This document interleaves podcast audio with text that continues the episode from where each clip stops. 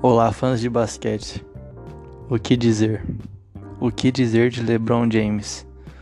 Como joga basquetebol esse tal de LeBron James? É, amigos, o rei reinou. Porém, chegaremos lá mais tarde, porque primeiro vamos falar sobre o jogo que aconteceu antes. San Antonio Spurs contra Memphis Grizzlies. Foi um jogo clássico de pós-temporada, um jogo onde foi um jogo de runs, né? De, de momentos de um time, momentos de outro time. Onde o começo foi avassalador do Memphis, com tudo caindo. Na verdade, até parecia que no, nas primeiras posses o Murray tava ligadaço na defesa, fez um roubo, deu dois, dois tocos, só que não adiantou. O Memphis chegou para mostrar que eles não iam largar essa vaga. E foi isso que aconteceu, porque eles abriram um 29 a. Não, foi. Foi 30 a. Enfim, a diferença era de 19 pontos. Aí começou o segundo quarto e o Spurs ligou. O Spurs cortou essa diferença. O Spurs fez uma run de 17 a 0 para cortar para 2 pontos. E aí foi onde o jogo voltou a ser equilibrado depois do 0 a 0 E a defesa foi intensa, cara.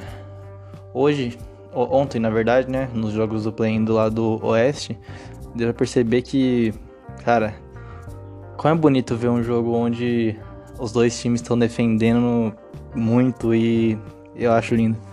E, enfim, é, uma coisa que eu notei no jogo pela parte do Spurs foi a, a má seleção de arremessos. O que não é comum véio, de um time do Greg Popovich, porém não é a culpa dele, né? É a culpa dos jogadores que escolhem mal os arremessos. Onde eu vi boa parte do jogo o Dejounte Murray é, cortando pro, no pick and roll e arremessando na mid-range. E algumas caíam, sim. Porém, não era todas que caía e parecia que ele estava forçando. O Rudy Gay estava forçando algumas no post. E eu achei que o Spurs teve um, uma má escolha de arremessos durante boa parte do jogo. E isso pode ter custado caro para eles. Porém, falando individualmente agora. Vamos começar pelo lado dos vencedores de Memphis. Jamorant fez o que a gente espera do Jamorant, né? Ele infiltrou, ele deu assistência, ele, ele enterrou. Ele foi o Jamorant que a gente conhece. Ele fez 20 pontos, deu 6 assistências e 6 rebotes. Porém, eu tenho dois jogadores que para mim foram mais importantes que ele para esse jogo. Primeiro vamos falar de Valanciunas. Como joga o Valanciunas? Ele é um, ele é um pivô muito underrated na minha opinião porque ele, ele jogou praticamente o jogo inteiro. Se você olhasse bem, ele tava cansado, ele tava sem ar o jogo inteiro e ele tava lá defendendo e atacando e pegando rebote. Inclusive 23, ele pegou 23 rebotes e fez 23 pontos. Foi uma atuação monstruosa dele. Mas para mim, o melhor em quadra se chama Dillion Brooks. Que jogador é Dillion Brooks também. Estou começando a me apaixonar pelo basquetebol desse homem. O cara, ele, ele é o clássico two-way player, né? Que defende e ataca muito bem. Porque ele tava marcando o DeMar DeRozan e ele segurou o DeRozan e o DeRozan foi, fez hoje a atuação DeMar DeFrozen, né? Que zoam ele. Mas muito graças à marcação de Dylan Brooks, que tava lá ofegante marcando ele desde o embalde pass e tava foi lindo de se ver, na verdade. Foi uma defesa não só do Brooks, né? O Memphis em si marca bem. Eles não são um time que marca muito bem no perímetro, mas fora disso eles têm uma ótima defesa, no ponto de ver.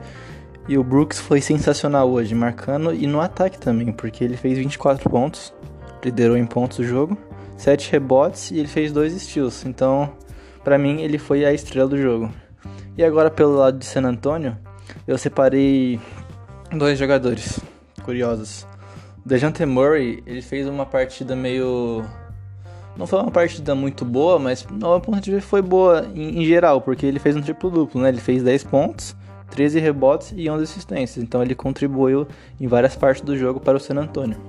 E o DeRozan, que ele fez 20 pontos, né? Se olhar 20 pontos, não tá ruim, mas também não tá bom, porque é o DeRozan. Mas se você for olhar no, na porcentagem de arremesso, ele fez 5 arremessos de 21 tentados, cara.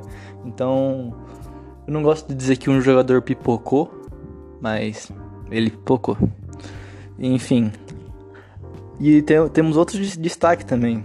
O Rudy Gay vindo do banco fez 20 pontos e pegou 7 rebotes. Ele tava colocando o Spurs no jogo, no quarto quarto. E enfim, isso que eu tenho a dizer sobre esse jogo.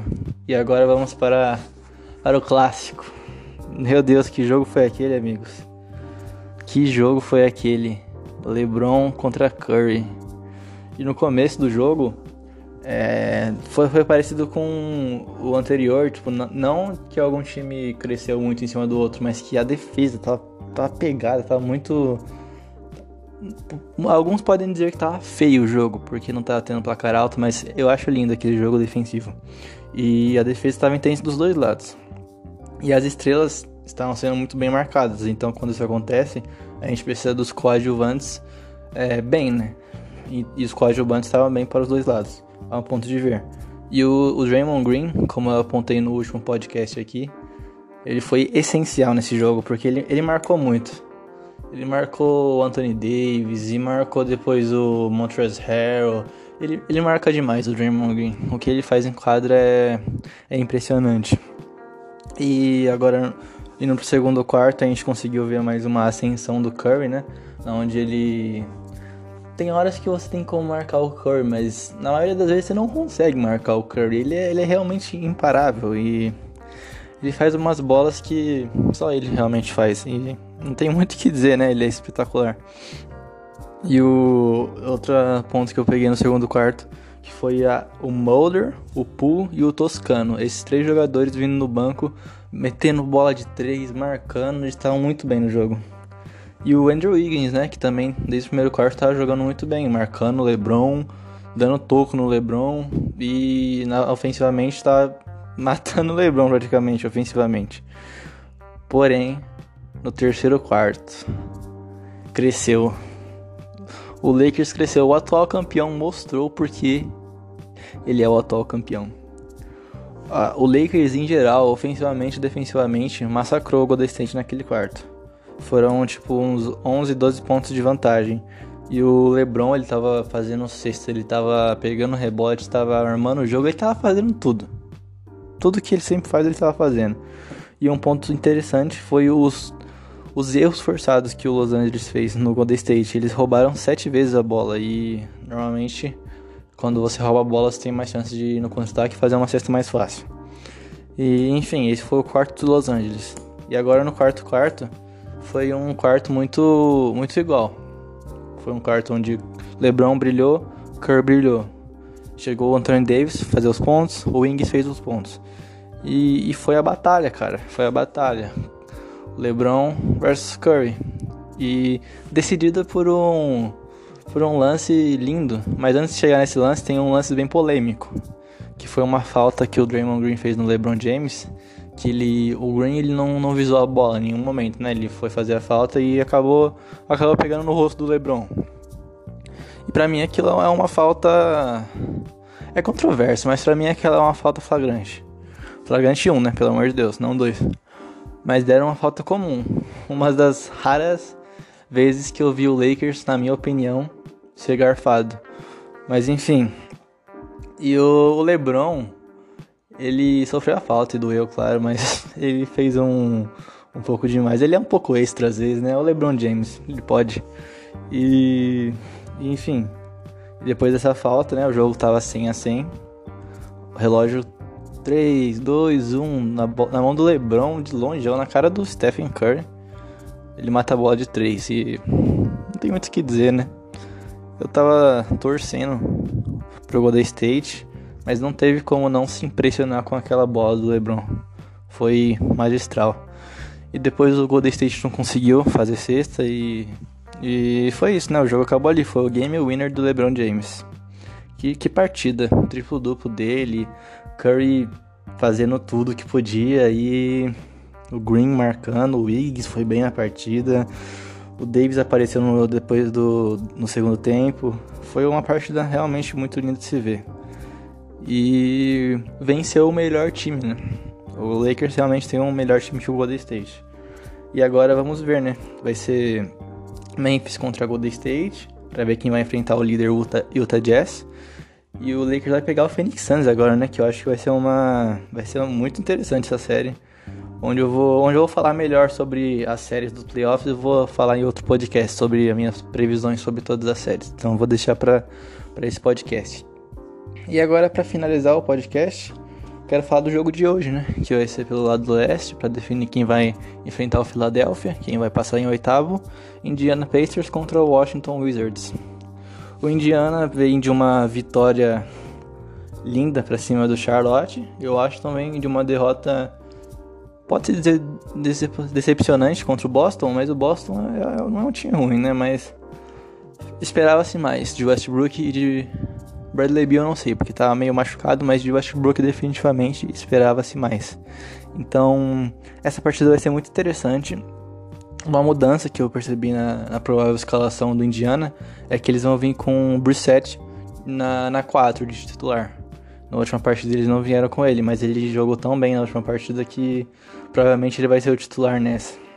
E vai ser uma partida muito, muito interessante. Vai depender muito da, da atuação de Westbrook, se ele vai estar num dia bom, se o Bill vai estar 100%, o que eu acho que ele não vai estar 100%. E do lado do, do Indiana, é o jogo coletivo, né? Que eles são muito bons em fazer. É a defesa de TJ McConnell na segunda unidade. É, é, um, é um time que não, não, é um time cheio de estrelas, mas eu acho que é um time que, que, que passa um basquetebol muito agradável para se ver. E, enfim. Esse será o clássico de hoje, né? Indiana contra Washington. O meu palpite meu palpite é. Eu não sei se é o que eu quero ou se é o que eu acho. O Washington é, é, o favorito, mesmo perdendo, eu acho que ele tem, eles têm um time com mais estrelas, vamos dizer assim. Mas no conjunto eu creio que o Indiana tem um time melhor. Então eu vou apostar no Indiana para ir para os playoffs. Essa é a minha aposta. Com certeza vai ser um jogo disputado até o final, mas eu vou de Indiana. Eu já já contra o Charlotte eu pensei que eles não iam, eles me surpreenderam, então agora eu vou dar uma chance para eles, para eles terem o meu voto de confiança. Então, Indiana Pacers, acho que irão ganhar. Enfim, foi esse mais um podcast. Obrigado a quem escutou até aqui. E, e logo menos gostaria de fazer um aviso que talvez hoje mesmo saia um podcast é, comigo falando das minhas previsões para, para o os prêmios do fim, do, da temporada regular, né? Do MVP, do Defensive Player of the Year, do Rookie of the Year. Enfim, eu vou dar minhas previsões, eu vou achar, falar quem eu acho que vai ganhar, vou falar os três melhores, e, enfim. Hoje ainda vai sair esse podcast. E é isso. Obrigado. LeBron James. Uhul.